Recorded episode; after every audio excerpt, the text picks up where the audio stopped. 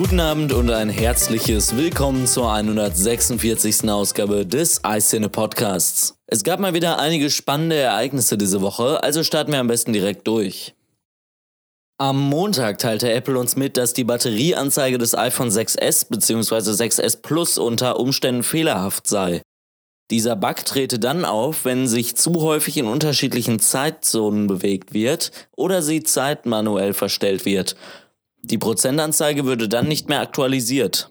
Einzige Lösung seitens Apple, Gerät neu starten oder die Zeit auf automatisch stellen. Am Dienstag sahen sich einige Entwickler den Quellcode von iOS 9 mal ein wenig genauer an und fanden Hinweise auf die Datenübertragungstechnologie Li-Fi. Diese Technologie bietet verschiedene Vorteile wie eine höhere Bandbreite und mehr Datenkanäle. Am selben Tag veröffentlichte Apple iOS 9.2.1 und OS X 10.11.3. Beide Updates enthielten Bugfixes und Sicherheitsverbesserungen. Einen Tag darauf hat Apple eine neue App veröffentlicht. Musikmemos soll für eine bessere Ideensammlung für Komponisten und Songwriter stehen.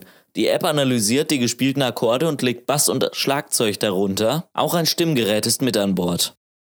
Das Nachrichtenportal Recode veröffentlichte am Donnerstag einen Bericht über das Medienhaus Nielsen, welches von Facebook anonymisierte Statistiken über Gespräche erhält, um so sogenannte Social Content Ratings zu liefern. Diese Ratings werden dann verwendet, um zu schauen, wie bestimmte Produktionen bei den Nutzern ankommen. Ein Gesetzesentwurf in den USA könnte für Apple ernsthafte Konsequenzen nach sich ziehen. Es geht um das Thema Hintertüre in iOS. Bisher weigerte sich Apple immer eine solche einzubauen, doch nun wird dies nicht mehr so einfach sein, da die Regierung Druck machen wird.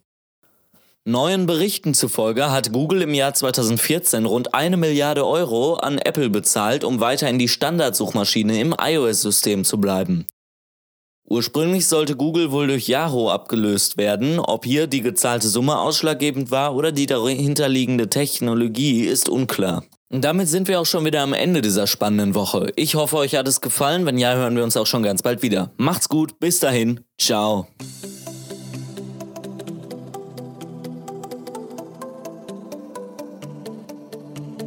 Mehr Informationen zu diesem Podcast oder auch tägliche News findest du online unter icine.com. Wir freuen uns auf dich.